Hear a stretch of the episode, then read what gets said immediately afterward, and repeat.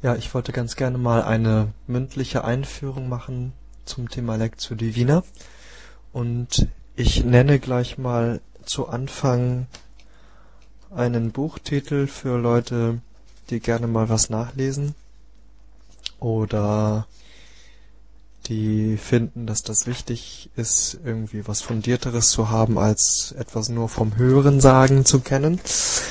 Und zwar ähm, Edgar Friedmann die Bibel beten, Lectio Divina heute, äh, in Münster-Schwarzach, Viertürme Verlag, erschienen 1995. Edgar Friedmann, die Bibel beten. Das ist eine Münster-Schwarzacher Kleinschrift, ist also sehr dünn und da stehen die grundlegenden Dinge drin zur Lectio Divina.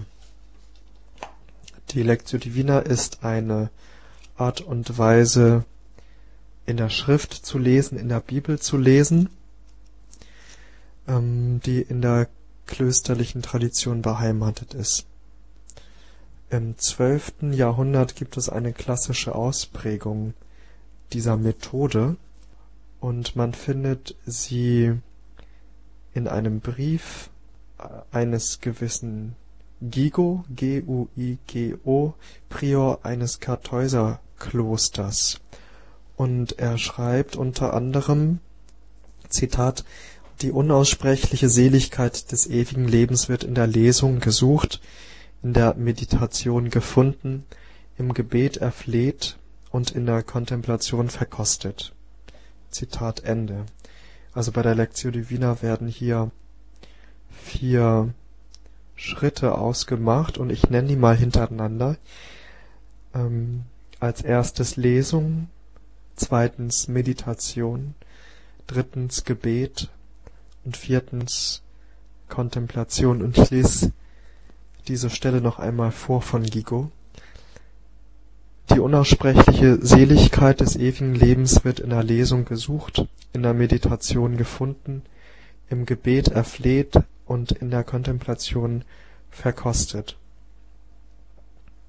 Und dann gibt es noch eine andere Stelle, die sehr viel ähm, plastischer und anschaulicher ähm, und auch praktischer ähm, nennt, worum es bei der Lectio Divina geht. Zitat Die Lesung führt die feste Speise gewissermaßen zum Mund, die Meditation zerkleinert und zerkaut sie, das Gebet schmeckt sie, und die Kontemplation ist der Genuss selbst, der beglückt und belebt.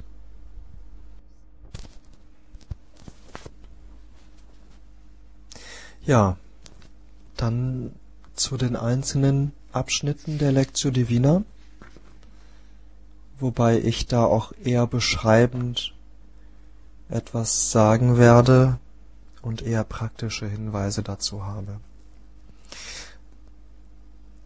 Der erste Schritt oder die erste Stufe oder die erste Phase, die Lesung. Kiko hatte dazu gesagt, die Lesung führt die feste Speise gewissermaßen zum Mund. Und darum geht das. Man fängt an zu lesen und es ist eine Nahrungsaufnahme. So muss man sich das vorstellen. Das wird einem noch klarer, wenn man sich selbst laut vorliest. Ja, man fängt an, sich selbst laut vorzulesen und man wird bemerken, wenn man das laut macht, ich kann gar nicht so viel aufnehmen. Und deswegen ist das ganz gut, sich nicht vorzunehmen, so und so viel will ich schaffen, sondern das nach hinten offen zu lassen, wie viel man quasi bearbeiten möchte.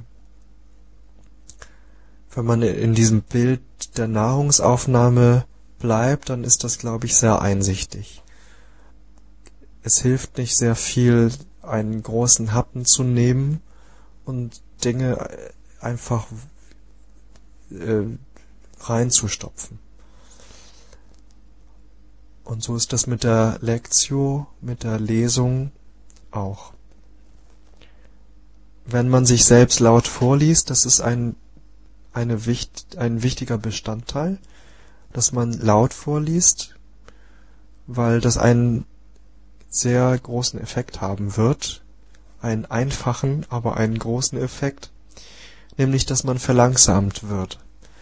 Wenn man nämlich nur mit den Augen stumm liest, also äh, dann dann dann fliegt man, dann dann dann fährt man mit den Augen sehr schnell über die Buchstaben und über die Zeilen hinweg und kann dadurch natürlich auch schneller lesen. Aber das, was in der Lectio Divina gesucht wird, nämlich eigentlich die Kontemplation, die den letzten Schritt darstellt oder die letzte Phase darstellt, ähm, dafür ist die Verlangsamung eigentlich nötig.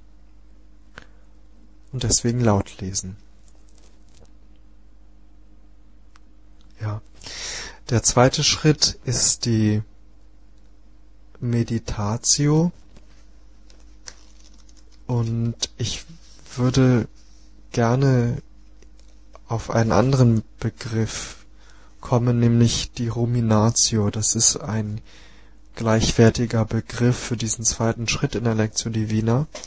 Ruminatio bedeutet Wiederkäuen und wird in der Literatur zu diesem Thema auch synonym benutzt für Meditatio oder für diese Phase in der Lectio Divina.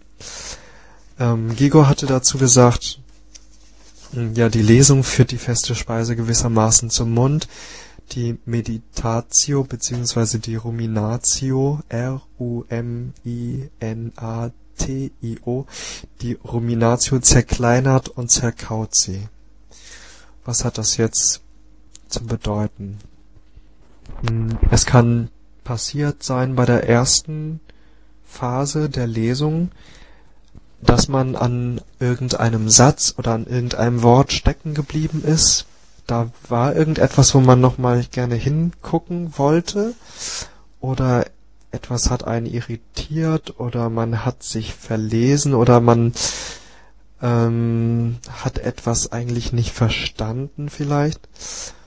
Und zu dieser Stelle, zu diesem Wort oder zu diesem Satz kehrt man zurück bei der Ruminatio. Ruminatio bedeutet ja wiederkäuen. Das heißt, wie so ein wiederkäuendes Tier holt man aus seinem Magen wieder diese eine Stelle, die man noch nicht fertig gekaut hat und nimmt sie tatsächlich in den Mund.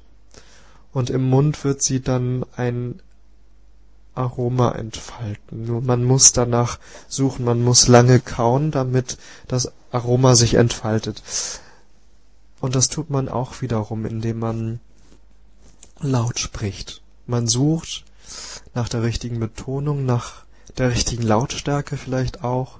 Man probiert verschiedene Lautstärken aus, man probiert verschiedene Emotionen aus, mit denen man dieses Wort oder diesen Satz spricht, wie klingt er eigentlich, wie klingt er so, wie ich ihn gehört habe. Ähm und an dieser Stelle zitiere ich immer sehr gerne eine Stelle aus der Dialektik von Augustinus. Da sagt er einmal, Zitat, jedes Wort tönt. Wenn es nämlich in Schriftform vorliegt, ist es kein Wort, sondern das Zeichen für ein Wort. Daher erscheint, sobald der Leser auf die Buchstaben schaut, dem Geist bzw. dem Verstand das, was sich stimmlich Ausdruck verschafft. Zitat Ende. Eigentlich muss man sich nur diesen ersten Satz merken. Jedes Wort tönt.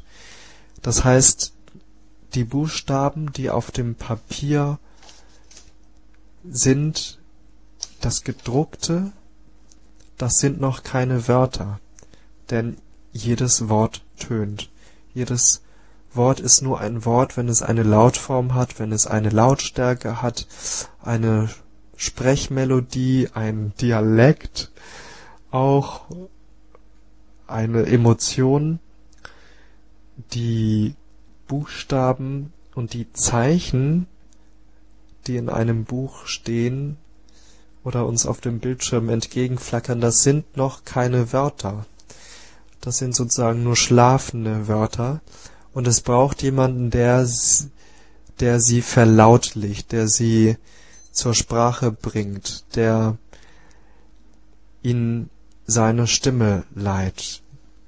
Und wenn er anfängt laut diese Wörter zu sprechen oder vorzulesen, dann erst sind die potenziellen oder schlafenden Wörter auf dem Bildschirm oder auf dem Papier zu Wörtern geworden. Das steckt also hinter dieser Idee des Lautvorlesens und des Lautsprechens.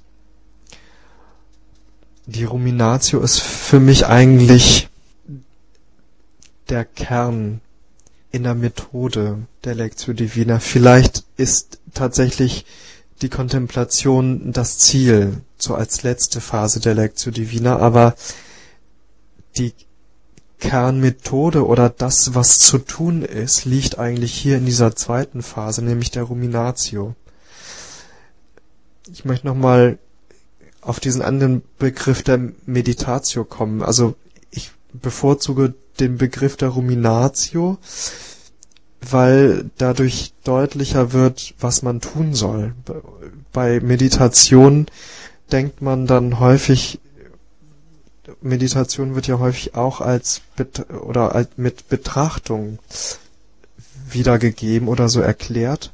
Und darum geht es bei der Le Lectio Divina nicht.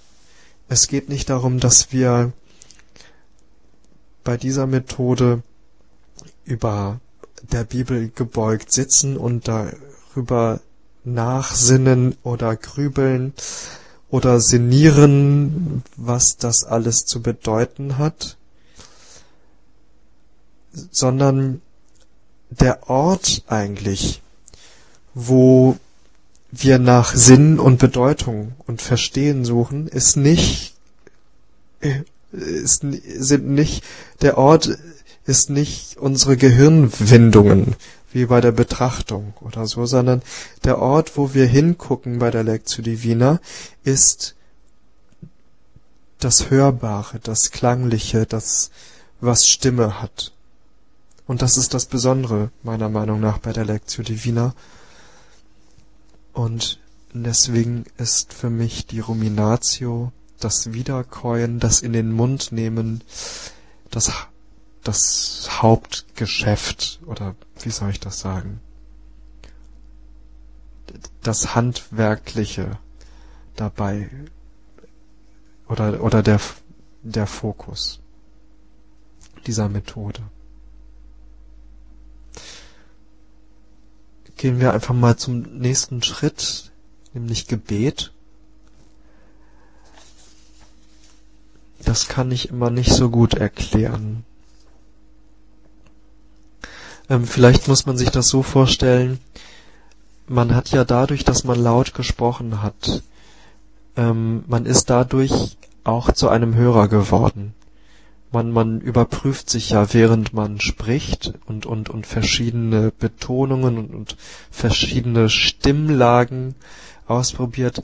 Dadurch wird man selbst zum Hörer. Und man weiß ja, hinter dem Text der Schrift steht die Anrede Gottes an mich. Und wenn einem das so bewusst wird, dass man zum Hörer geworden ist, ist das schon eigentlich eine ausreichende Motivation, jetzt selber Antwort zu geben. Selber in, in diesem Dialog, man hat ja gehört, selber in diesen Dialog einzutreten und bewusst zu Gott hin zu sprechen oder mit Gott zu sprechen, nochmal in eigenen Worten zu fassen, was man eben durch das Sprechen verstanden hat vielleicht oder was einem aufgegangen ist beim Sprechen. Und das kann sein, dass das gar nicht so viele Worte sind, die man sagt beim Gebet und dass man ziemlich schnell auch in die nächste Phase eintritt, nämlich der Kontemplation. Das kann sein, dass dann die Worte verebben, dass einem die Worte dann ausgehen. Man hat ja schon sehr viel, sehr viele Worte vorgebracht bei der Lesung, bei der Ruminatio und beim Gebet und dann ähm, merkt man vielleicht irgendwann so und jetzt ist gut. Das reicht. Da ist irgendwie eine Sättigung da. Gott ist da, man selbst ist auch da und das, das reicht, das genügt. Man findet sich sozusagen in der Umarmung Gottes wieder und hat da auch überhaupt kein Bedürfnis, da jetzt groß noch irgendwas zu sagen. Das ist diese Phase der Kontemplation, die das Ziel der Lectio Divina ist. Soweit also zur Lectio Divina und zu ihren einzelnen Schritten oder Phasen. Ja, das ist eigentlich schade, dass man so alleine vor sich hin brabbelt und äh, es keine anderen Leute gibt, die Fragen stellen können. Aber ihr könnt mir ja Kommentare schreiben Ihr könnt ja kommentieren oder mir eine E-Mail schreiben jotin@gmx.de y-o Theodor Ida Nordpol at gmx.de Soweit erstmal, vielleicht werde ich noch mal etwas zu diesem Thema machen. Bis dann.